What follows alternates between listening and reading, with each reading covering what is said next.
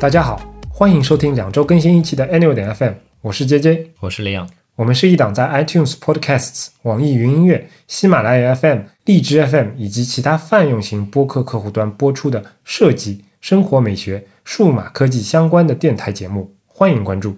近期我们推出了付费会员计划，购买后你可加入我们的微信会员群，并可获得一枚编号唯一的不锈钢会员名牌，以及 Anyway 点 Meetup 线下活动入场券一枚与其他纪念品，并且可在官网获得我们特别为你设计的 X 轴功能，打开更加独特的播客收听体验。官网针对会员还将开放额外的相关试听内容，欢迎订阅。订阅详情参见官网左侧链接。好长呀！我们的宗旨是让你的听觉更懂视觉。如果你喜欢我们的节目，欢迎帮助我们转发传播，让更多人能与你一样，让更多可能与你一样好品味的人能够听到 Anyway 的 FM。不容易啊！我台的我台的主笔李阳写的是吧？Happy 啊，Happy Opening 好长呀！有要说的东西总是有那么多，春节想说的特别多是吗？在这个辞旧迎新的时候，是吧？嗯在猪年啊，哦不对，要跟着春晚学，我们不能说猪年对吧？在那个今年是什么年来着？天干地支不知道，啊，反正在二零一九我们这边又没有农历新年的第一期节目？我们这边又没有清真台长，农历新年的第一期节目里面啊，想跟大家问个好，拜个晚年啊。今天聊什么呢？春节嘛，凑个热闹。对，凑个热闹。春节比较是一段比较相对闲适的时光，对吧？而且我相信是还是闲适啊？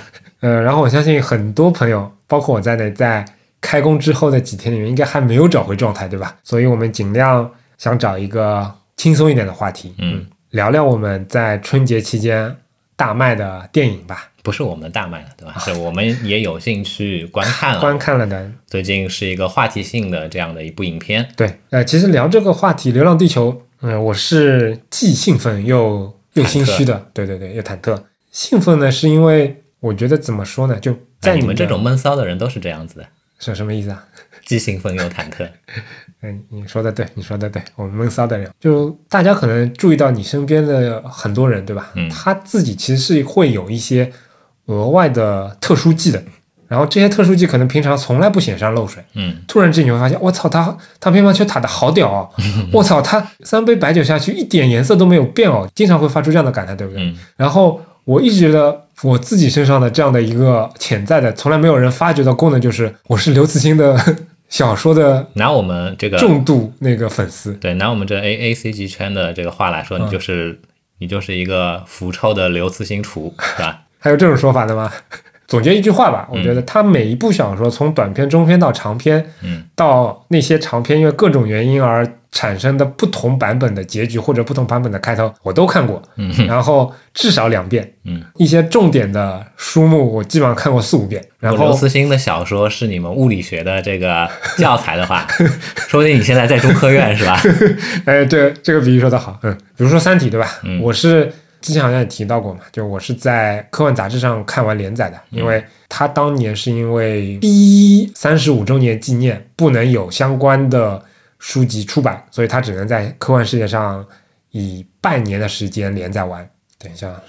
别哭别哭，所以 anyway 总结起来一句话，虽然我这个人其实对文学没有什么特别大的修养，但是聊一聊刘慈欣，我可能聊不出太深度的东西，但至少我可以比较对他比较熟悉。嗯，嗯然后忐忑的一方面是因为如果把话题再放大一点，科幻。我是一个说白了就是不怎么念书、不怎么读书的人，不怎么不怎么看书的人，所以其实很多更优秀的作品，或者说同等优秀的作品，其实我的阅读量也不是特别的高。哪怕是科幻这种呃理科宅男还比较喜欢的这种主题，可能我的视野还是比较窄吧。反正是春节第一期节目嘛，大家就我们就随便嗨一嗨聊一拿拿。我台的这个年轻化的副厂牌 whatever 点年轻化的副厂牌，标题来涵盖的话，就是 whatever，对吧？你还叫年轻，我还想聊一下养生育儿呢。年轻化这个年轻人的第一年轻人的第一胎 也是可以的。行行行啊，那在一段《流浪地球》的原声之后啊，我们回来先谈一谈这个观影体验吧。今天的节目带有非常严重的剧透。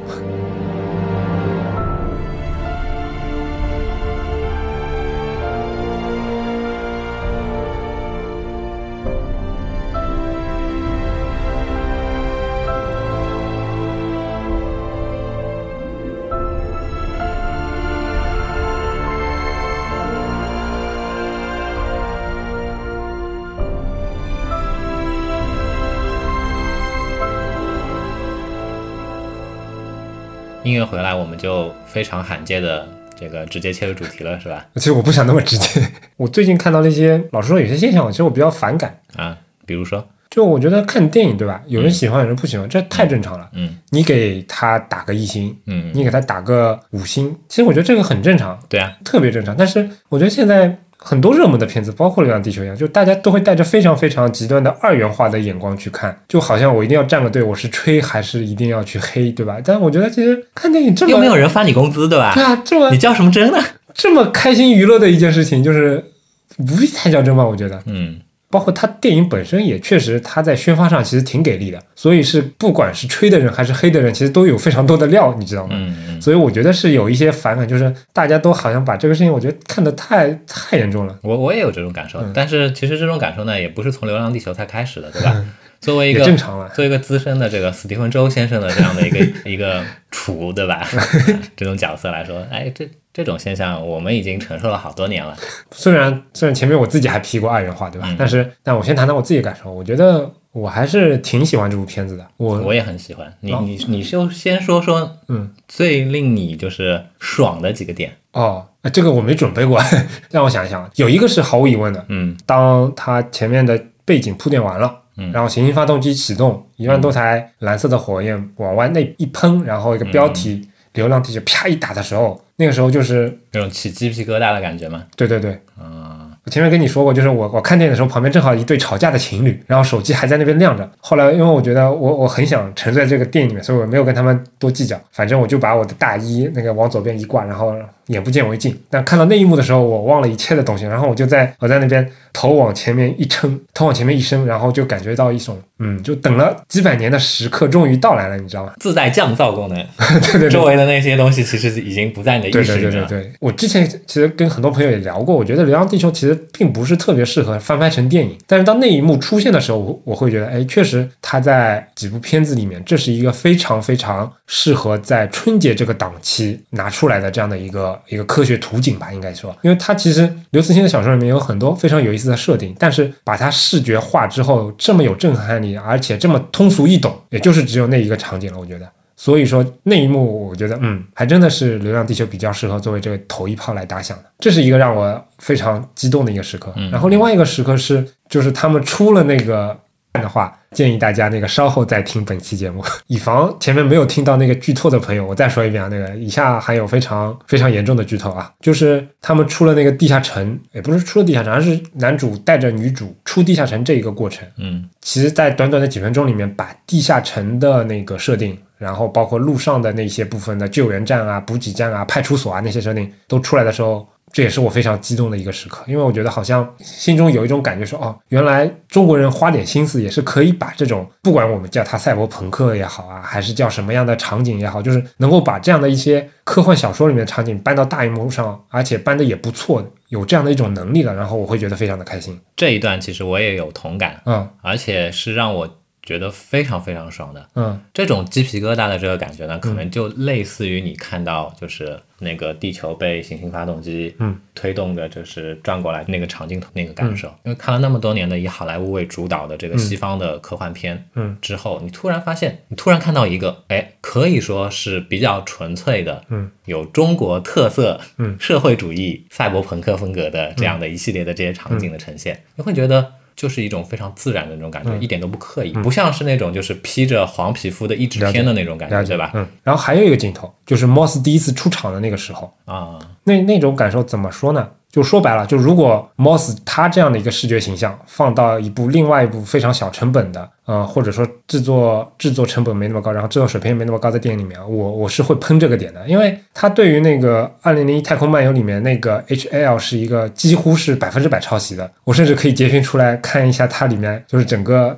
金属到圆到到黑到红这样的一个渐变是不是一致？因为我以前拉过这个渐变，你知道吗？嗯所以对于它这个结构，我还挺熟悉的。然后，然后我觉得好像说这样的一个场景放在其他片子里，会觉得哦，这他妈是抄袭，很无耻。但是放到《流浪地球》这个片子里面，我会觉得可能有点双标啊。但是我会觉得它放在这里面，其实并不是说啊，我这边其实自己没有料了，我拿其他东西过来抄一抄，而是说他在告诉你说，导演我他妈就是一个科幻迷，我真的是在致敬，不是在抄袭。所谓致敬，我觉得就是说啊，你其实有一百万种其他的可能可以去做，但是呢，你为了让一些什么原因让人家产生一些一些联系，去使用了这样的一个元素，我觉得可能这样的一个形式，我觉得这中间的这个度呢，嗯，对吧？你如果是一个深谙此道的嗯。这样的一个同好的话，你完全能够感受得到，对。你完全不会认为这东西是抄袭。对，所以有一些在网上争执的这种点，嗯，可能在我们看起来的话，就是一种很可笑的这样的一个一个点了。反正差不多，我印象特别深的、比较激动的那些点，可能就这一些吧。但说老实话，就是整个观影的体验来讲的话，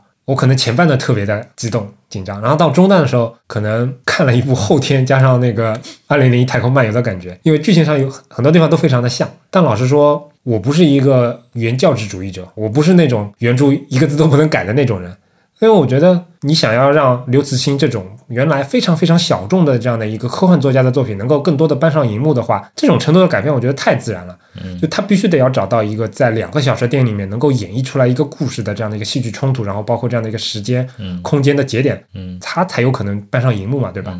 很多人可能对于他对于原著的改编是非常的不爽。我虽然是 刘慈欣的一个忠实的粉丝，但是我我倒是非常可以接受的，而且我相信他本人也是也是愿意接受这样的。我我不知道我没有看过他的采访什么，但我觉得他他可能也会有类似的这种感觉吧，应该我相信他作为这嗯个本片的这个，他是编剧还是监制啊？好像都不是编剧。我记得影片里面他他是有挂一个抬头的，对对，有很前面的里面那我相信很多东西其实是有过他受益的，肯定是有，我觉得肯定是有受益的。啊对吧？但说到这里啊，前两天还在群里面跟大家说，就是其实我觉得刘慈欣还有一部小说，名字里面也有地球的，非常适合改编。《流浪地球》它的原著其实跟电影里面的那个拍摄的那个时间的颗粒度完全不一样。嗯电影里面它其实就是非常短的这么一。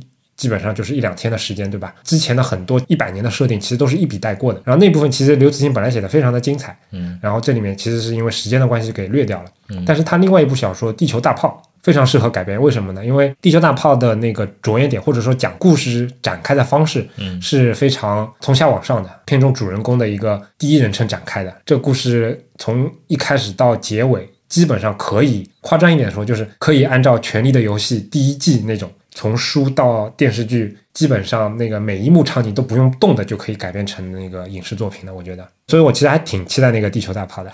哎，说起《权力的游戏》啊，嗯嗯其实《权力的游戏》我电视剧其实看的并不多，第一季我都没看完。是吗？对，但我看过他的原著，就所有都看完了，已经发看完，，他都没出完嘛，已经出完的你都所有看也完了。没看完，只是买了，慢慢再看。嗯，我想说的是什么呢？是就他在写这个《冰与火之歌》的时候，嗯他用的一种就是呃这个叙述的手法，其实是啊蛮、蛮新奇的，对对蛮不一样的。他其实，在小说里面，嗯，并没有一个主角，对对吧？他每一章是一个主角，嗯，他每一章章节的这个名字就是一个就是角色的名字嘛，嗯对吧？记得那个时候好像有一个说法叫什么来着？马赛克式。马赛克式的布局还是什么来着？啊，可能这样的一个方式，就因为每一个章节就是一个角色，嗯，以一个角色的角度去展开。作为改编来说的话，它它相对来说就更加简单一点。他后后面几部，他其实跟原著好像有点不太一样。但第一第一本小说前面我看过，因为后基本上面还没有、跟那个原著都还没有写到嘛，对吧？对，反正第一幕基本上顺序。包括那个呃部分台词都是一模一一毛一样的。马丁莱子好像是那个第一部那个参与的那个程度是最高的。说说说回来，嗯，那那说说你的你的那个感受。说说我的爽点，对吧？我的爽点稍微有点不一样。嗯，刚才有讲到，我看到那些有中国特色的社会主义赛博朋克的时候，我我是很我是很兴奋的。嗯嗯所以我的双点呢，其实跟这跟这个一脉相承。打个比方说，刚才有讲到，这么多年大家看的都是这个以好莱坞为主的这些西方的科幻电影，嗯但最近几年好莱坞，特别是以好莱坞为主，他们在输出这个价值观的时候，有些东西作为一个直男来说很不能接受。嗯西方价值观的平权，嗯，内穿字符现在有怎么说来着？哪串字符？LGBT 后面是什么来着？？QIA 我我记得还有还有更长的，还有更长，好像好像好像现在可以衍生到有已经有三十多种还是四十多种性别了，这么牛逼，我真的不能接受这种东西。嗯，不是说我不能接受这些，不同群体的人，对对。我只是说，在一个大众的、大众化的这样的一个娱乐方式里面，一个一个这样的一个载体里面，嗯，你为什么非要刻意的去做这种所谓的平衡性的事情呢？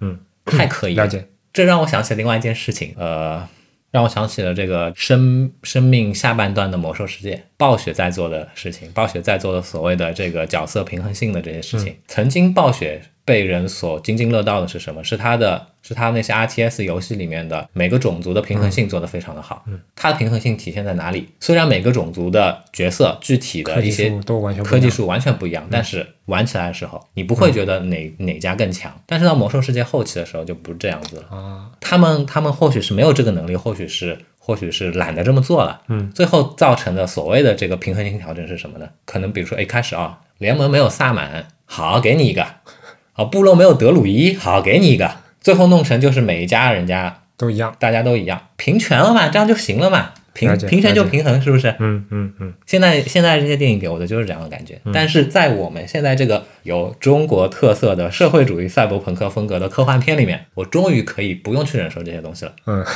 果然你说的你说的爽点深度好深刻呀，我再也不用去看到那种所谓标准的像像这个这个 RPG 师的那种那种组队方式了 一定要一个黑人，啊！一定要有一个一定要有一个白人的痞子性质的这样的男主角，硬汉的献身富有献身精神的黑人的嗯男二或者男三，对吧？还有一个亚裔的，特别是一个韩国裔的这种炮灰，再加上一个傻白甜的女主角，嗯对吧？我不用看到这些东西了，嗯我真的看腻了。嗯，最近的那些超级英雄电影，我一个都不爱看。了解了解，即便是前段时间我很喜欢的一个动画的这个蜘蛛侠的平行宇宙，啊啊平行世界还是平行宇宙来着？不重要，啊，不重要。虽然它真的做的非常的棒，但是它里面体现的，它也它也在体现这些东西。嗯这部分的东西我真的受不了。然后还有一点，这个是我看完整部电影之后的，就是回家的路上在想的一件事情。虽然 现在大家都在呃说，二零一九年，嗯，因为有这样一部《流浪地球》，所以今年是中国科幻元年。这个说法，这个说法很很可笑。但是呢，但是呢，我由衷的觉得，中国的电影行业，中国的电影人其实是非常不容易的。嗯对，我们抛开那些就是不好的方面的东西，嗯我们就说那些认认真真在这个行业想要把电影做好的那些人来说，嗯。中国的这个整个大环境对他们来说是非常非常不利的。嗯。啊。四九年之后都不准成精了嘛，但是从这个《流浪地球》之后，我真心觉得科幻片这样的一个题材，或许是这些认认真真想拍好电影的这些电影人们的一个非常好的突破口。嗯，看了几百年白宫被炸，今今年他妈的终于可以哎。看到，对对对对对，我看到那个被冰冻的这个打蛋器、搅拌器 跟开瓶器，对对对，三件套之后，哦，这个镜头我是非常，我是非常非常开心的。跟大家那个科普一下，那个前面说的那个厨房用器其实是那个上海的那些啊，陆家嘴三件套，呃陆家嘴那三座高楼，对吧？而且其实我看了它原画设定里面嘛，其实有有些场景的设定其实比这个更震撼一点。这三座楼加上那个大裤衩，嗯就至少它没有倒，你知道吧？嗯就它只是被冻住了，没有倒。但是在原画设定里面，其实有很多的版本，就是那些都已经残破不全了，就像那种被炸的自由女神像一样，已经已经是倒在地上那种都有的。没关系，嗯，我觉得这是一个好头，对对，我觉得这对吧？这点确实是一个非常非哎，常说到这里说到这里，我在看的那个那个那个《流浪地球》前面有一个贴片广告，嗯是江南的另外一部小说，叫做《上海堡垒》的预告片。嗯，那里面上海被炸的更是面目全非啊！我看的开心死了。什么人啊？说到这里，嗯说到这里，我想再衍生一个观点：二零一九年了，我们终于能够在大屏幕里面看到真真正正的上海啊、杭州啊、北京啊出现对所谓的灾难了，嗯，对吧？我们再也不用去在里面看到一些虚构的城市了，我再也不是一个 S 市的市民了。最后一个观点，嗯，最后一个观点其实跟我们这个行业有关系，哎，跟我们也有关系吗？对，也是在看完电影之后，嗯最近几天，嗯然后结合网上的一些我看到了其他的一些二手的一些新闻呐、然后文章，我得出这样一个非常乐观的 幻想。什么幻想？我觉得可能《流浪地球》是继这个《Don't Make Me Think》之后，又一次可以令我们这些 UI 设计行业的从业者能够得意的这样的一个里程碑的事件。为什么呢？因为你看《流浪地球》里面的那些、嗯那些 fake UI，无论是这个空间站里面的，嗯还是他们的那些载具里面的、嗯这些操作的这些界面，相对来说还是制作的比较精美，以及说比较合理的。嗯，对。以前的那些国产的哎，你你先说，你先说。以前的那些国产的那些片子里面，那些是什么东西？这是一种，至少从我的角度来说，从我这样一个片面的主观的角度来说，我觉得是对于我们这些 UI 设计行业的从业者的工作是一种尊重。就以前那种，尤其是国产那些抗日神剧，或者是、哦、不是啊抗日神剧、那种警匪片里面，对吧？凡是电脑高手的，就是打开 DOS 界面，然后在那边键盘一顿狂打。们不要说这些，凡是有这个接电话，嗯然后嗯拿起手机点亮屏幕、解开锁屏嗯，这样一系列操作的，你能看到，完全看到就是一个纯粹的、非常假的、非常让人就是无语的这样的一个，但但是我看了后来的一个一些报道，也是一些二手的一些资料，嗯说 人家这个不是 fake UI，他是用非常土味的方法做的。嗯因为好像说导演本人不太喜欢说后期再去在上面把东西给加上去，所以一些关键的一些镜头都是都是用一些真的屏幕连上一些真的一些机器，然后由不同的操作人员在后面操作的。我我我我明白你意思。我我懂我我也懂你的意思，我只我只顺便说到跟 UI 相关的话题，我提一下。啊，嗯。所以让我觉得，如果之后的那些嗯。也像该片的这个人员们一样，就是尊重电影行业的这样的人，再再继续往下去制作影片的话，那或许我们可以有就是更多的这样的一碗饭吃。说到这里，既然提到那个 UI 了嘛，我说我其实想到最近看了另外一部那个口碑也非常好的一个电影，嗯网络迷踪》，这个中文名字好扯 我看到剧照了，啊，你你没看过是吧？我没看过。再更提醒大家，有有剧透啊，它的这个拍摄手法其实并不是非常的原创，因为它并不是它第一个这么拍的，但是它的制作制作水平相当的高。简单跟大家说一下它怎么拍法，就是整部电影的那个画面其实并不是传统意义上一个摄像机在跟拍，而是它其实就像是你电脑的录屏，故事所有发生的过程里面。那男主人公打电话呀、搜索 Google 呀，或者说打开邮箱呀，或者找人聊天呀等等的剧情发展过程当中，所有事情都是在这个屏幕里面发生的。然后这个屏幕也并不是说非常单纯的、很很枯燥的，就这么一个打电话的屏幕或者一个摄像头一直在那边拍，嗯，能看到非常多的一些真实的，非常非常多的细节。而且呢，比较屌的一点就在于说，因为你想啊。真正的 Windows 或者 Mac 的它录屏的这个分辨率跟电影的所需要的那个分辨率以及那个画面的那种感觉其实是完全不一样的，你没有办法真的去录屏，所以所有的 UI 当中的一些细节都必须是后期做出来的。但是它做的过程当中非常非常的真实，你知道吗？从选用的字体。到那个界面里面一些楼顶的指示状态等等的，就是这是高保真到高保真的不得了的一个一个 mockup，而且它里面过程当中不光有 Mac，它还有以前那些 Windows 啊什么，他都把它给还了我还看到了 Ubuntu。啊，对，因为他男主人公他是一个工程师嘛，他在工作时候用的是那个 Linux，这里面的每我不敢说每一像素吧，但至少说里面那些真实的那些 UI 的那些控件啊什么的都是极其真实的，这个完全值得网上那些钓鱼钓鱼网站们的学习，因为很多钓鱼网站。其实你看它一些细节，马上就能露出马脚了，对吧？就是一看就不专业，就出问题了嘛，对吧？哎，但不过话又说回来，就很多骗局其实他做的不专业是，其实是他故意的嘛，是让他降低那个筛选成本的嘛。啊，这这这个好像提远了，回到那个《流浪地球》，就是那我我也说说我失望的地方吧，嗯因为我觉得这个片子你喜欢的东西已经讲完了啊，因为网上吹的太多了，我觉得没有必要太太怎么吹吧，对吧？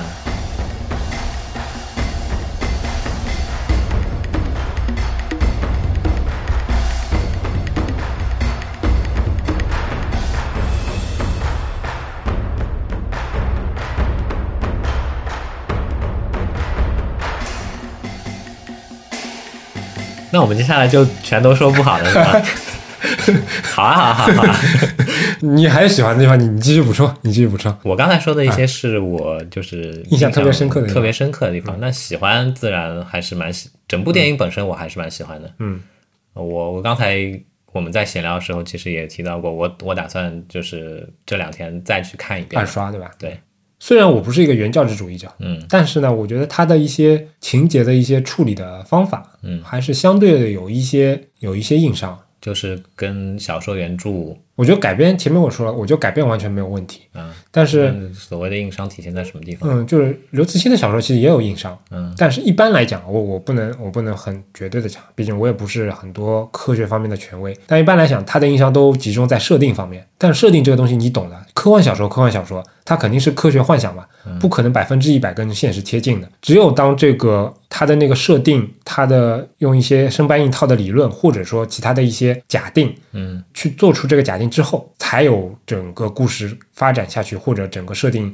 产生的这个可能。嗯比如说《流浪地球》，它的一个基础的一个硬伤或者说设定的上面那个问题，就是说很多其他的一些相关人员都说了，就是搬走整个地球是所有人类逃出太阳系里面，从成本到那个可能性到安全性到什么，反正总总体来说是性价比非常低的一个一个选择，它不是特别合理的这样的一个选择。但是如果我选我不选择流浪整个地球的话，那这个这个小说就不存在了，你说是吧？所以我觉得嗯，所以你觉得这个是硬伤吗？我觉得这是小说里面，我觉得这不叫硬伤，这叫科学上有有偏差的地方。我觉得应该是这么理解。啊、我我我理解啊，嗯。但从我的角度来说啊，嗯。我一直觉得，嗯，就是针对嗯。一个虚构类作品、去提它的硬伤，去提这些东西，嗯。嗯去提它这种所谓的，你你听我说，你听我说，我觉得你这个观点非常的对，就是像这种东西，如果在这个部分你去很纠结这个东西，我觉得完全没有意义。嗯但是呢，刘慈欣他其实是一个，他是一个工科背景的，直到不能再直的直男了。嗯而且他是非常比起其他的一些一些小说家来说，他还算是比较严谨的。嗯他甚至在很多作品里面会直接帮你去计算，然后把一些计算的过程、结果告诉你。回回到我的观点，我的我的意思就是说，电影里面的一些情节，其实它是有一些非常非常显著的、明显的在科学上不现实的地方，嗯而且它是跟我们已知的科学都不太一致的地方。嗯这点其实是在刘慈欣的小说里面相对来说会比较少。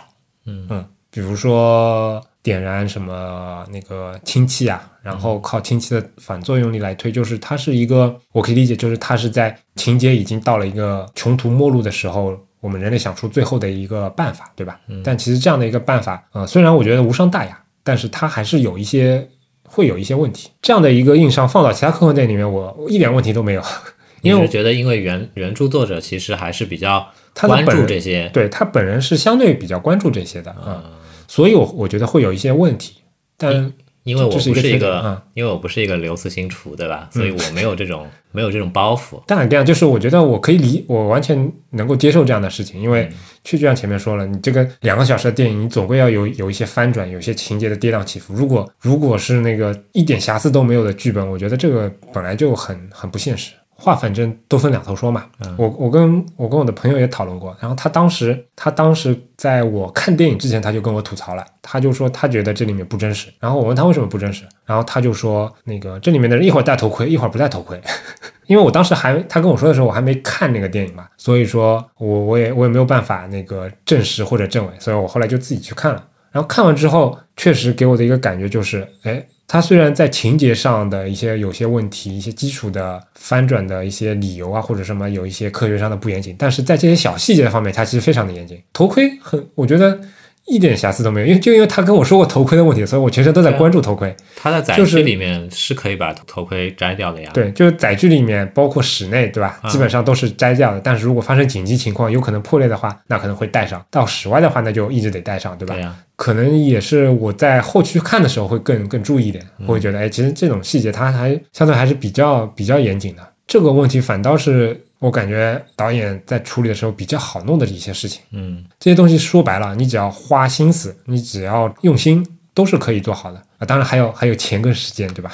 啊，当然钱跟时间其实又归结为就是钱了嘛，对吧？回过来讲，就是我还是觉得它整体的细节把握其实还是非常不错的。从我的角度来说的话，我在看电影的时候嗯发过一条朋友圈，我在朋友圈里这么写：地球都已经开始流浪了，但是痛苦的是校服还那么丑。我觉得都已经是处于这样的一个电影的这个故事背景，应该是二零七几年，对吧？好像是，嗯，啊，都是我们六十几年之后的这样的一个未来了。为什么我们的校服还是这个样子呢？物资比较匮乏嘛，他都用了几十年前老的校服嘛。这点是让我觉得就是我的生理上很不能适应的一点。然后我们再说到电影本身，因为我不是一个刘慈欣厨，我也不是一个科学素养，或者说我几乎没有科学素养，我 就是这样的一个普通人。所以在看科幻电影的时候呢，我更关注的是电影本身，嗯，以及说构成电影本身的一些一些点，对吧？嗯，一个电影能够称之为电影，它可能就是首先它要是一个完整的故事，嗯可能要把故事讲清楚，嗯，从这一点上来说，我觉得这个已经是最近我看过的国产电影里面做的相对来说比较好的了。嗯当然不可否认，它在运用这样的一系列的电影语言去构筑它这个故故事的这个过程当中呢，是有蛮多缺陷的。嗯，这里我也不想多说，因为呢，我在我们在录这期节目之前，我正好听了集合的那一期讲《流浪地球》嗯的节目，他们在节目当中体现的一些观点，其实我非常的认同。嗯，哎我还没听，怎么说来着？以下也会涉及到一些剧透啊。啊，我能够现在想到的一个场景就是他们在那个，哎，那是在注射器里面还是在打蛋器里面，我忘记了。是那个上海中心，反正就在上海中心的这一段场景里面，我在看这样一段的时候，我会非常混乱。嗯，对对对，我也有这种感觉，就到底他妈的谁在上面，谁在下面，然后那个东西拉到哪里了？对对对对对其实你对对对，你就整个这边的镜头语言会有交代，的非常的不清清楚，非常的乱。这些东西呢，可能在一个非常非常程序化的这个好莱坞工业流程下面的电影里面的话，你会很少见到。你应该感知不到这种这种混嗯乱，但是《流浪地球》里面这样的，其实就就去年有个非常好的典型的例子嘛，就是那个巨石强森拍的那个《摩天营救》还是叫什么？没看过。没看过是吧？其实很多地方跟这个正好有点像的，也是一个在大楼里面，正好因为大楼结构非非常高嘛，然后它可能结构比较复杂，然后要在不同层之间往返。它里面我觉得是一个非常好的正面教材，就是呃虽然场景比较单一，然后空间比较狭小，但是它还是通过了一些比较好的形式来来去交代你现在不同方的所在的位置以及他们所处的情况。但是《流浪地球》这边，我印象当中他还有一些镜头其实是跑画了一个。电梯井的剖面图啊什么的，对吧？但是在最关键的最后紧急的关头时候，全部都是黑黑黑的场景里面，你也你都不知道谁跟谁，然后那个伙食在哪里，或者就很多镜头确实不太清楚。说的难听一点啊，嗯就说我们东方人本身这种就是角色本身的这些，比如说无论是脸型、身高、身材的差异，嗯，可能跟这个好莱坞那边拍的这个电影相比，那些角色他们之间的这个差异可能要平的多。所以平权还是有好处的，是吧？一会儿白，一会儿黑，一会儿黄，一下子就看清谁跟谁了嘛。所所以你在你在处理这些就是嗯角色非常多，然后然后又需要有有有非常多的这种就是零碎镜头切换的时候，本身就是一件比较麻烦的事情。我相信在这个角色设定的时候已经做了一些努力了。你能看到整个小队里面嗯，有拿那个重机枪的，对对对，对吧？他通过这些外部的一些器具的形式，让你去能够区分一些角色，但是老实说还是不够。嗯，我我还是分不清他们。哎，好像说那个那套机甲还是维塔做的。对吧？挺屌的，我觉得。所以维塔其实也不贵嘛，对吧？那说不定最贵的就是这些机甲呢。它整个片子的这个预算也不是高的离谱嘛。很多年以前我还在念书的时候，那个时候俄罗斯有一个，那个应该不叫科幻片，应该叫奇幻片，《守夜人》没看过，讲什么的我其实也不记得。那个片子当时也是一经推出惊为天人的，为什么呢？因为相比好莱坞同类型影片，它的成本真是低的可怕，好像才几百万美金的成本，啊，但是整个体现出来的这个画面的质量什么的，能够让你非常非常的惊艳。是吗？我要去看一下《守夜人》是吧？对，是二零零几年的片子了，现在看可能会看出很多破绽来，但是那个时候真的是，嗯。那 再说一些，再说一些，就是我对这部影片的一些负面的这样的一个感受，对吧？嗯。刚才杰杰其实也说了，我觉得整部影片对我来说，我其他的地方我都能够接受，我觉得都还蛮不错的。最最最不能接受的就是故事线里面非常重要的那个角色的扮演者吴京先生。我这边说了嘛，就是你就当他是那个投资方那个强行说我要来出个镜，对吧？那我我们刚才闲聊的时候也说了嘛，那就让景甜来嘛，至少还稍微好看点，相比吴京先生来说还养眼一点。我觉得那些本片里面启用的那些年轻的演员，即便他们这种演技跟吴孟达先生是完全不能比，对吧？在各种这个表演的细节上面都显得非常青涩，那没关系，因为本身他们在这个角色里面，他们在这个影片里面本来就是一些年轻人，我觉得我都可以接受。嗯，吴京先生，吴京先生不要演戏了吧？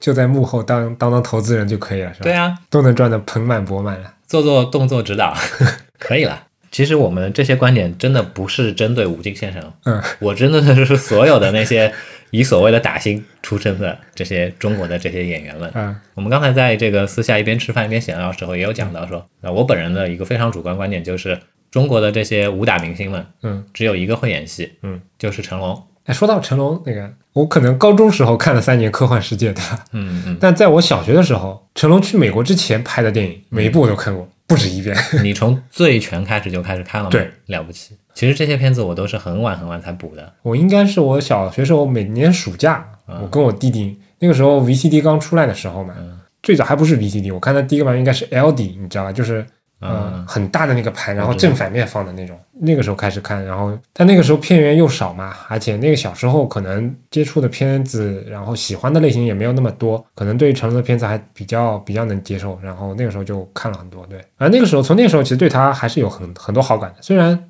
他这个人后面有很多负面报道，包括现在我的时间轴上他妈的每天广告都是他，对吧？穿着那个铠甲来跟你那个呃卖兵器什么的，对吧？但是抛开这些不谈，我觉得从从一个艺人的这样的一个职业素养上来说，我觉得真的没得说了。就是他的以前那些片子你看过，肯定也知道嘛，就片尾时候肯定都是那些片花，对吧？他在那边不用替身，然后真正在那边打的时候发生的各种事情，就 啊就觉得这个当然是他标榜就是他的价值的非常重要的一部分。对但是对我来说的话，这东西不重要。嗯我觉得他是他是一个会演戏的演员，啊，对，但其他的诸如诸如李连杰、吴京、嗯甄子丹这些人做武术指导，其实是更适合他们的。嗯我觉得袁和平都比他们会演戏。嗯对我来说的话，现在的《流浪地球》可以给他打四分半。吴京先生如果不在，五星，我愿意给他五星。但我觉得这部分其实倒也不是吴京的问题，他总体来说还是有一些这一部分最后结尾这样的一段结局，他就是需要这样的一个个人英雄主义者，然后再来一个人演的话，他可能还是会往那个方向靠的。我可以啊，嗯，打个比方说啊，你让李雪健来演，我都能接受；我前面还想问你一个问题，你让唐国强来演，我也能接受。前面前面你说到那个你吐槽的时候，我还在想，就是那你想让谁谁来演对吧？你现在这么一说，你说李雪健，哎，我把他那个形象往那个一放，我觉得。虽然年纪大了一点，对吧？但我觉得年纪大更合适啊，就年纪越大更能展现出他跟儿子的隔阂嘛，对吧？然后但但是这样一看，他跟吴孟达先生之间，哎，啊，就吴孟达也是一个，也是一个小伤的部分。我觉得吴孟吴孟达演的非常好。哦，我不是说他演技，我是说十七年前的他跟十七年后的他，啊感觉没什么差别。哎，你注意到中间有一个镜头吗？就是他们在这个上海，就是他救朵朵的时候的，他在、他在这个这个皮艇上面我，知道啊，那个我觉得好像是后期处理过他的。是吗？他那个时候那个形象是他比较年轻时候的一个形象，哦，但反正吴京片子一开始的时候，对吧？而且那个时候一上来，他又是斜靠在一个椅子上的，然后那个椅子我一开始错看成轮椅了，你知道吧？给我感觉就是一个年纪很大的，而且这个剧情交代也就是说，哎呀，其实本来不想让你跟 跟着我儿子走的，但是确实没有办法，那只能让你跟着他走。你他觉得你快快挂了，当时给我第一感官是这样的，但到后来发现，哎。其实我们家里有老人，肯定肯定都有感受，就是老人别说是十七年了，就是当中差个一年两年，他可能其实就身体的状况就要差很多。但这十七年，我感觉返老还童啊。如果他能够处理成你像像你说的那个救朵朵时候那个形象的话，其实我觉得可能更更合理一点。我们已经在吹毛求疵了！呃，其实嗯从时间线上来说的话，救朵朵应该是在那个之后，对之后四年，对，对他，他但是那个时候四年前你你你，如果你看第二遍的话，你去看一下，他那时候还是黑头发，啊，这个我我倒真没注意，我我要去看，说的我也我也我也想去看一下。所以我当时是觉得，哎，这一点其实导演也关注到了，他处理的还不错。嗯，然后整个演技的话，那吴孟达先生肯定是整部片子里面演技最好的人。呃，他他在这里面应该算是除了吴京之外最大的腕了吧？其他的人我都应该都不认识了。应该是吧？嗯，哎我我甚至连那个彩蛋里面什么 刘慈欣先生的照片、郭京飞的照片我都没有看到，嗯，因为因为就是一带而过了嘛，对吧？嗯对我这种不是资深的刘慈欣厨来说，别说，我也我也没看到，我也没看到嗯，因为我也不知道，我是看完之后才知道。如果你让我像每部漫威的片子里面找斯坦利一样那种找法去看的话，可能我会看到。就说到斯坦利的话，嗯，那个我我其实也比较反感。为什么？我我们变成吐槽大会了，我操！我我觉得其实其实后后面就是嗯，所有的这个漫漫威宇宙的电影里面出现斯坦利，嗯，出现斯坦利的这样的一个彩蛋，其实就是已经是在贩卖他了。我非常不喜欢这样，即便可能说有一些是他生前他愿意这么做，或者说他本人就是希望去贩卖他的这样的一个价值的，但我也觉得这个这并不是一个什么有趣的东西，嗯，值得大家去追捧的东西，嗯，特别是像斯坦李去世之后，我们在朋友圈缅怀他的那种盛大的场景，我觉得这个我们有这么深的根基吗？尤其是那一天，就很多人我感觉是当天才认识他的，然后也加入了那个祭拜的那个、那个行列当中。我我算是呃看漫画非常非常久的这样的一个一个人了吧，嗯，但老实说，我对斯坦利没什么没有什么特别的感情，嗯，遑论是其他的一些人呢，对吧？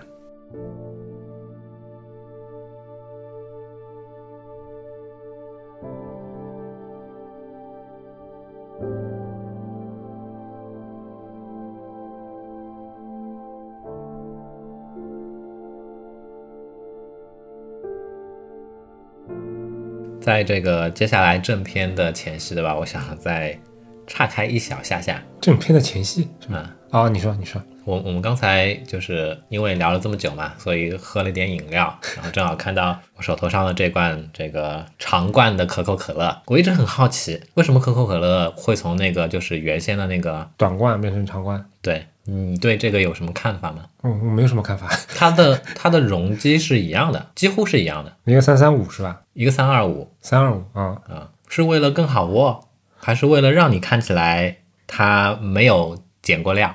啊，因为以前是三七五嘛，但那个减料其实已经减了很长时间了。对，我觉得不是这方面的，我觉得是一个品牌的重启。嗯，但老实说啊，嗯从我自己的角度来说，我觉得长冠是非常非常失败的一个一个一个作品，为什么呢？可能是因为这个工艺的细节的关系啊，我总是觉得长冠的气不够。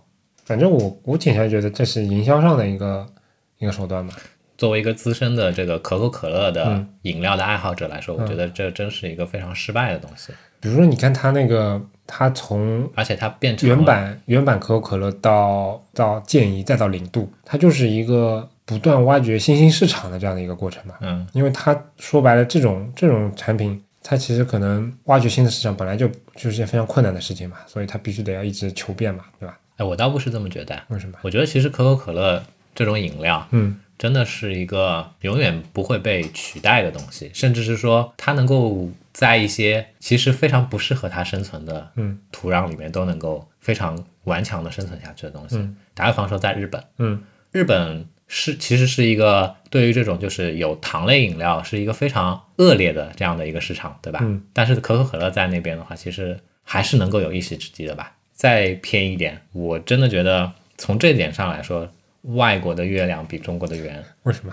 东京的可口可乐就是比上海的好喝，好吧，它在糖浆的这个细节上面就是有不同，但我觉得这其实是一件很不应该的事情。像可口可乐这样的大厂，对吧？嗯它的工艺标准应该是有一套非常严格的，我觉得这个不一定是我之前我还跟你说，嗯我喝过日本那边那个零度，嗯还有健怡，嗯，那我就觉得还是国内的好喝啊。就是这个口味可能相对来讲不一定是不同工艺产生的一些问题，然后它可能可能跟每个地方还是方国家的，会针对市场去做一些微调的。然后而且每个国家有不同的卫生条例啊什么的嘛，对吧？嗯，就可能你这个东西放在这边算算是达标的，放在中国可能这个东西特别严格，然后它可能就超标了。包括我上次跟你说红牛也是嘛，中国跟日本喝起来口感完全就不一样，然后再包括其他一些国家，甚至里面的一些有效成分会让你就完全就是两种饮料了，都都会有。其实说起来啊，这个事情就是一种怎么说呢？嗯哼，拿到我们这个行业上面来说的话，举个例子，就是就是类似于这种标准化的 design system 的 你这他妈都能扯回来，在下甘拜下风。一回事，对不对？嗯，你整个这种规范化的东西做的再完整、再出色，如果你没有就是针对它的具体使用场景去做一些针对这个使用场景本身的一些调整的话，或许它还是会有一些水土不服的现象出现。好啊，小剧场结束了。小剧场结束。我们再说回那个《流浪地球》啊，其实我前面也说了嘛，那个我算是比较忠实的刘慈欣的粉丝。嗯，以前我也跟经常跟李阳聊过刘慈欣他的东西嘛，就是李阳一直在跟我吐槽是说刘先生大刘的文笔相对来讲不够好，然后他可能在软的那部分其实是有一些有一些功底的问题的。但是老实说，为什么我以前那么喜欢他，是因为我也是 我我自己也是一个非常标准的、非常直的理科男。理科男是理科男，直不直我就不知道了。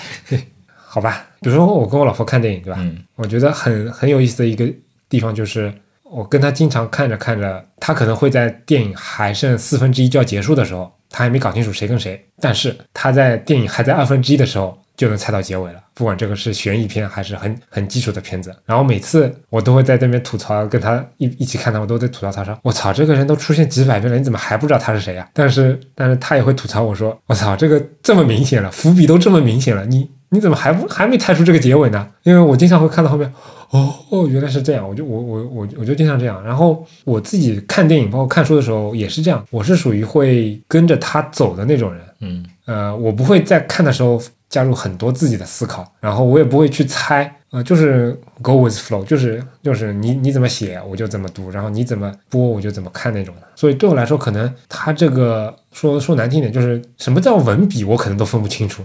我属于这种人，我不是特别在乎他的一个，就是说他在写的过程当中，这个文字是不是流畅啊，或者说是不是优美，或者说人物的刻画是不是精美啊。对我来说，我的那些爽点，就比如说他一些基础设定的一个爽点，然后包括他那个结尾的一个留下的那个悬疑的部分，然后只要有这些有这些东西趋势我看下去的话，我可能就会就会感兴趣的。然后大刘其实他就是一个非常明显的这样的一个角色嘛，在有些细节部分，他可能细节描描写的还比较真实，比如说他写一些呃文革时候啊，写一些非常底层的人民社会的时候，我觉得还还是挺挺可以看的。但有些部分确实确实我也看不大下去，就比如说他会去介绍一些纸醉金迷的生活的时候，或者说明显就不是他这种直男会理解的那些社会的时候，一看就感觉是一个就像网络写手在吃力的在编故事一样的那种感觉。但是对我来说，它最精彩的部分可能就是一个世界观的一个设定。当这个设定出现了之后，啊，我我就会非常的，嗯，就就觉得整个人就已经沉浸在里面，可能我不不太会在乎其他的一些方面了。所以那个时候可能我比较喜欢吧。就谈到这个刘慈欣先生嗯的作为作家本身的这个这个写作的文字功力的这样的一个一个方面来说，嗯，其实我吐槽的不是你刚才提到的说，哎，他在描写一些场景的时候嗯那种就是不够真实。啊违和感。嗯其实不是这样，嗯最主要的就是一个他在去构筑这种已经非常违和感的这样的一个场景时候所用到的这样的一些文字的方式，嗯本身就是相对来说会弱一些。就像你刚才说到的，其实我我们现在大部分的一些网络写手，其实这个问题也是非常非常严重的。嗯，他们有些人是有非常异想天开的这样的一些嗯构筑世界观的这样的一个能力的，但是帮助他们去形成这样的一个用文字去形成这样一个世界观的这个能力，他们非常的缺失。嗯造成的问题就是写出来的文字非常的形同嚼蜡一样 那种感觉嗯。我在理解。刘慈欣先生的小说我就看过两部，对吧？一个是《三体》，嗯，一二三，一个就是那个最后大人死跳死光光的那个。超新星纪元。哎，对，我在看《三体》的时候，刚才跟杰杰有讲过，《三体一》我中间间隔了大概有五六年才看完。嗯，当年每一次想看，就是翻了几页之后读不下去的那种感觉。虽然我知道《三体》的，我当年在看《三体一》的时候，有一些细节其实已经令我非常震撼了。嗯比如说，我们我们之前节目也有提到过，对吧？嗯，那个他们在玩那个 VR 游戏的时候，嗯里面呈现出来的这个这个三体人的一些具体的自身的一些场景，那真的是非常的宏大，非常的了不起。嗯，配合我惊人的想象力，是吧？对不起，我又失态了。配合我真惊人的想象力，我已经能够感受到了。但是为什么隔了五六年才把第一部看完呢？嗯，就是因为这个原因。但当你克服了这点之后，这个词用的太好了。当你克服了这点之后，二和三我真的是一气呵成，几乎就是几天看完了。我觉得你好像说过你你最喜欢二是吧？呃，二是黑暗森林是吗？嗯，对，三是死神永生什么，对对对，我我最喜欢二。二是一个其实很绝望的故事，很绝望的故事。很绝望的故事。嗯对于人类来说是一件很绝望的事情。嗯，其实三我也蛮喜欢的，三的结局我也很喜欢，真的吗？我喜欢，三的结局不是他写的，不是吗？不是他写的。就是扔了个二向箔，这些都不是他写的 啊，吗。不不，这也是他写的，就就最后一章不是他写的，最后一章讲的是什么就收回宇宙收回重启啊，乱七八糟啊？这些我我都不记得了，嗯，或者我看的那个实体版的里面是这样子的，我都不记得了。我讲我我说的结局就是我懂我懂。那那个那个三的不算结局的阶段吧，三的中段的时候那些二向博什么，对吧？嗯，其实他是他是我喜欢这样的作者，我喜欢这种对自己的文中的角色那么狠的作者。他们为哦，了我我我把你前面那个说那个呃上海那个炸掉了太少了，哈哈哈哈那个场景我要把它切过来。他们为了就是达成他们的嗯希望的这样的一个、一个结局，这样的一个目的，不惜一切是吧？可以不惜一切代价。我非常喜欢这样的作者。之前日本有一个 小说家是在这方面上是非常有名的，对吧？他叫做田中，他叫做田中芳树，号称这个这个杀人的田中是吧？嗯对自己的主角真的是毫不留情。那有马丁很吗？我操！啊，乔治阿马丁也是一个。我我那个时候第一次看《冰与火之歌》的时候，嗯我真的觉得，哎，这个埃德怎么就哦，对，我觉得他啊，你你继续你继续。呃，我觉得我觉得这一点来说，刘慈欣是一个非常伟大的作家，对吧？他不需要虚伪的给他的这些读者们描绘一个描绘一个大团圆结局，嗯这有什么意思呢？我们已经不是小孩子了，对吧？嗯我们我们能够接受这样的这样的一些嗯结果，你做了什么样的事情，带给你什么样的结果，嗯。这个才是应该的。不过这么说起来，我倒没有从这个角度看过这个问题啊。嗯这么说起来，其实他很多部小说都是都是挺悲的，或者说没有按照一个非常和谐的形式去啊、去我在我在网上也看到有一些人就是有这么描述过刘慈欣了，就说他其实是一个悲观主义者，嗯他对于这个人跟地外生物之间的这个关系来说的话，人永远是处在一个非常弱势的这样的一个角度的。嗯呃，其实从我的角度来说，从我记事起，我爸爸开始给我讲《飞碟探索》这本杂志里面的一系列的这些真真假假的事情的时候，我就也有类似的感觉。我觉得，如果真的有外星人的话，我们或许就会变成现在地球上人与其他的那些动物之间的这样的一个类似的关系了。我不相信两个差异那么明显的种族之间会和平相处，嗯，人类现在都没有和平相处呢。那也不一定啊，人类和蚂蚁也能和平共处。但是这种和平共处是不平等的，我随时随地都可以一脚把它踩烂。但问题是，你能踩烂世界上所有的蚂蚁吗？我不是不能，对不对？我是能的，好吧，或者说作为人类这个群体来说，我们是能的，只是说我们现在没有没有这个必要。没有这个必要而已。再说回《三体嗯》的一一些细节，嗯，你说，我觉得我我猜测，我不知道是不是真的是这样，嗯，就是曾几何时，我们现在中文互联网世界里面会流行重要的话说三遍，嗯，这是不是来自《三体》啊？应该不是吧？我我来查一查啊。嗯，我我查一下，好像不是，但是确实有人这么联系的，我我曾经就是有有两个怀疑，一个就是来自《三体》，还有一个呢，还有一个呢来自恒源祥恒源祥哪止三遍？三遍啊。以前最早的版本是三遍，最早是三遍，嗯，后来到最后国家有规定说，一样的广告不能放超过三遍，好像有这个规定的。嗯，但在中间那一段很恐怖的，你你看过一个版本吗？恒源祥数数数，恒源祥牛牛牛，恒源祥羊羊羊，恒源祥。反正反正我真的是受够了这种文体了，你知道吗？嗯这个简直就比拉屎的时候吃东西嘴巴会臭这样的迷信更令人不可接受。好吧，哎，不过说回来，那个其实他这次电影里面那个那个那句话，我觉得也快火了吧？哪个？北京三区交交通委哦那个提醒您，嗯，什么两行泪？对对对，道路千万条，那个什么什么乱七八糟的，其实我觉得这个还蛮好的，这个非常符合我们刚才提到的这个有中国特色的社会主义赛博朋克风格。哎，不过其实原著里面其实地面上根本就没有这种这种车啊什么乱七八糟的，嗯，通过什么样的载具呢？我现在记不清了，但好像是说，就当真的人类都到地下去之后，嗯就上去就只是非常偶尔的一些事情了，嗯就是大家去，就比如说会有一些什么，有个细节是说那个时候会有一些比赛，然后那个比赛就是在那个已经冰冻的地球上面举行一些比赛，然后这个比赛因为都已经冻冻完了嘛，然后帆船就像开车一样那么简单，然后它在上面，但那个时候已经没有空气了，所以它的动力呢又是不太一样，怎么样怎么样怎么样。总的来说，它跟电影里面完全是描绘的场景呢，不是场景，感觉不太一样。啊。其实那个电影里面，其实地面上还是挺忙碌的嘛，对吧？那那可能也是因为这段情节发生的时候，对是的，是的。他们要去抢修嘛，对对吧？它最有意思其实是在如果放到电影里面的话，就是它一笔带过的前面设定一个部分，嗯就是在电影里面其实已经飞到那个木星了嘛，已经是很后面了。但一开始在刚刚开始加速的时候，其实你能够设想到很多很多有意思的一些事情，比如说地球的环境其实是慢慢变化到那个状态的，比如说海平面升高啊，比如说天上会下很多非常热的一些东西啊，因为你可以想象吗，这个行星发动是这么牛逼的这样的一个力量，对吧？然后会对周围的一些环境产生剧烈的影响，然后包括它那个当时人们在不同轨道阶段的一些心理的微妙的变化，我觉得这些都非常的有意思。如果这电影会出前传的话，我觉得其实前面有很多部分还是可以挖掘的。嗯嗯。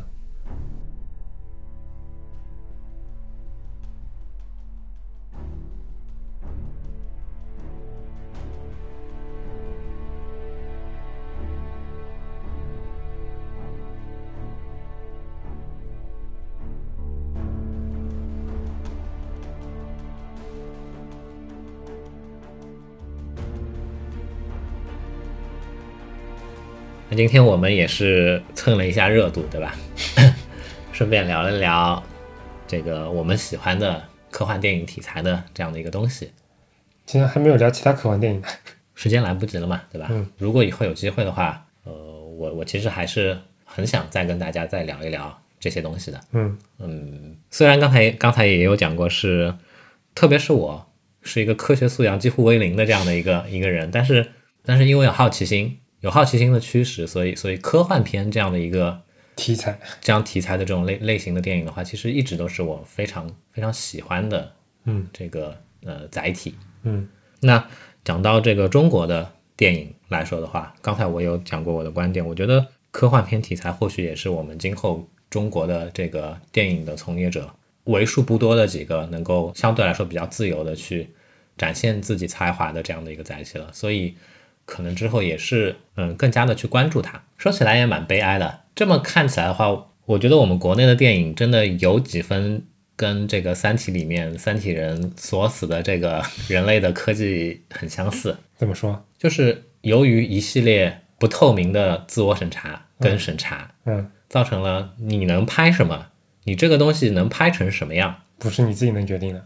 对，所以最终造成了这个呈现出来的结果，其实也是非常非常的不确定。嗯然后甚至是说由这个不确定带来有非常非常糟糕的一些结果。其实对行业来说的话，都是都是很很很可惜嘛，嗯对吧？说到这个的话，那可能又又想再岔开一点，也是前不久发生的事情。什么事情？作为一个球迷来说，你不关心中国足球，哦可能也是不太应该的事情，对吧？哦，我知道了。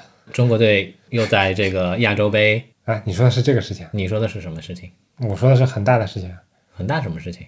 啊，你先说你的吧，你你说的是规划球员吗？不是规划球员，那什么事情？你先说你的呗。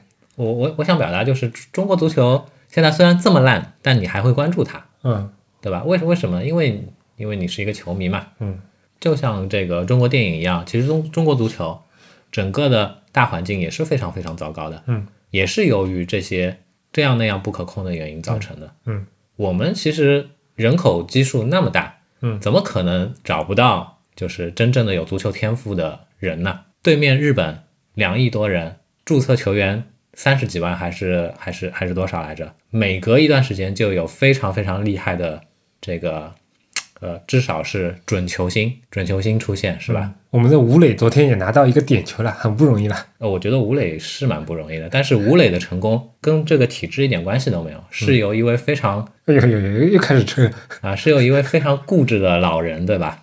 由于由他的个人意志缔造出来的，然后他的这个个人意志也仅仅只是说，哎，可以汇集一小撮人。一小撮人一两代而已，嗯接下去又后继无人了呀。嗯，你想说的是什么来着？恒大这两天直接转换过去八个人，这两天转了六个人，总共名额能够转，反正二十一岁以下还有普通人转会权能转八个人是上限。嗯。这两天操作了六个人，可能接下来还要官宣两个人，然后这六个人都是去年前年那种一亿两亿都签不下来的人，今年是哦，我知道你什么意思了，因为传说会把恒大作为这个国家集传训队是吧现在现？在就是事实就是这样，就是一些年轻国脚就直接两千万一个就这也是一个非常搞笑的政策，对不对？都已经是职业化足球了，竟然还会出现这种东西。反正好像传闻说跟足协没关系，他是那个国家体育总局直接下的那个命令。反反正对吧？Anyway 嘛，就是这么搞笑，就是现实世界竟然是如此的嗯，光怪陆离，是吧？比科幻片还要充满幻想。这个我要掐掉，为我们的生存。你看，我们也开始自我审查了。我们一直保持这种非常好的传统，滚滚滚滚滚！所以那个潜在的这个广告主爸爸们，你们不要担心。感谢大家收听我们的节目。如果想要获得更好的收听体验，不妨尝试我台推出的付费会员计划。详见请见官网 anyway 点 fm 反斜杠 member m e m b e r。同时，每一期节目提及的相关内容都能在官网上找到。如果你需要联系我们，可以直接在官网 anyway 点 fm 上留言，也能通过邮箱 hello at anyway 点 fm 来信。在微博、推特上搜索 anyway 点 fm 即可找到我们的官方账号，上面会不定期的发布一些即时消息。欢迎关注。同样，你也可以订阅我们的邮件组“安妮微邮报”，订阅地址详见官网侧边栏链接。我们努力的目标是让你的听觉更懂视觉。当然，你也可以在各大泛用型播客客户端、网易云音乐、荔枝 FM、喜马拉雅 FM 上搜索 “anyway 点 FM” 找到我们。两个星期之后再见，拜拜。拜拜。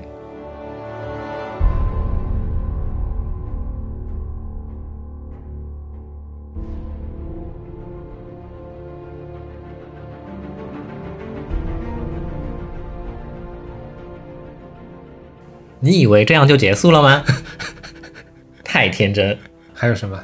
接下来才是这个八十二期的正片 开玩笑的，开玩笑的，只是那个有一段东西忘了录了，对吧？啊。嗯，如果还有印象的朋友，呃，我们之前的节目里面其实也有也有提到过，在年后，对吧？嗯开春之后，我们会在我们会在深圳举办我们二零一九年的第一次的线下活动嗯，现在时间暂定大概在四月中旬吧。嗯，对对对但整个过程还在计划当中。啊，有消息我们会各种细节目前还在筹备中。对，有消息我们会在各种形式以及接下来的节目当中通知大家。是然后这一次，我们除了在深圳会办一次线下活动之外，广州可能也会去一个 Anyway 的 Meetup Light 啊 小型线下活动。嗯，会为我们在广州的这个呃会员们，嗯我们会组织一次线下的这样的一个见面的活动。对。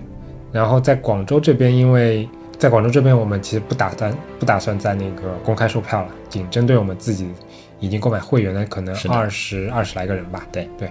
当然，如果你现在买票的话，我们也非常欢迎，是吧？这个广告做得好，做得好啊！呃，那第二件事情的话，第二件呃广告、是吧？第二件事情的话，就是依然非常希望，呃，如果可能的话，请请耳机旁的您能够帮助我们在 iTunes Podcast 平台上面继续给我们写评论，然后给我们打分，因为这样的方式的话，可能是最直观的、最直接的帮助我们在这个平台上更好的发展的唯一的方式。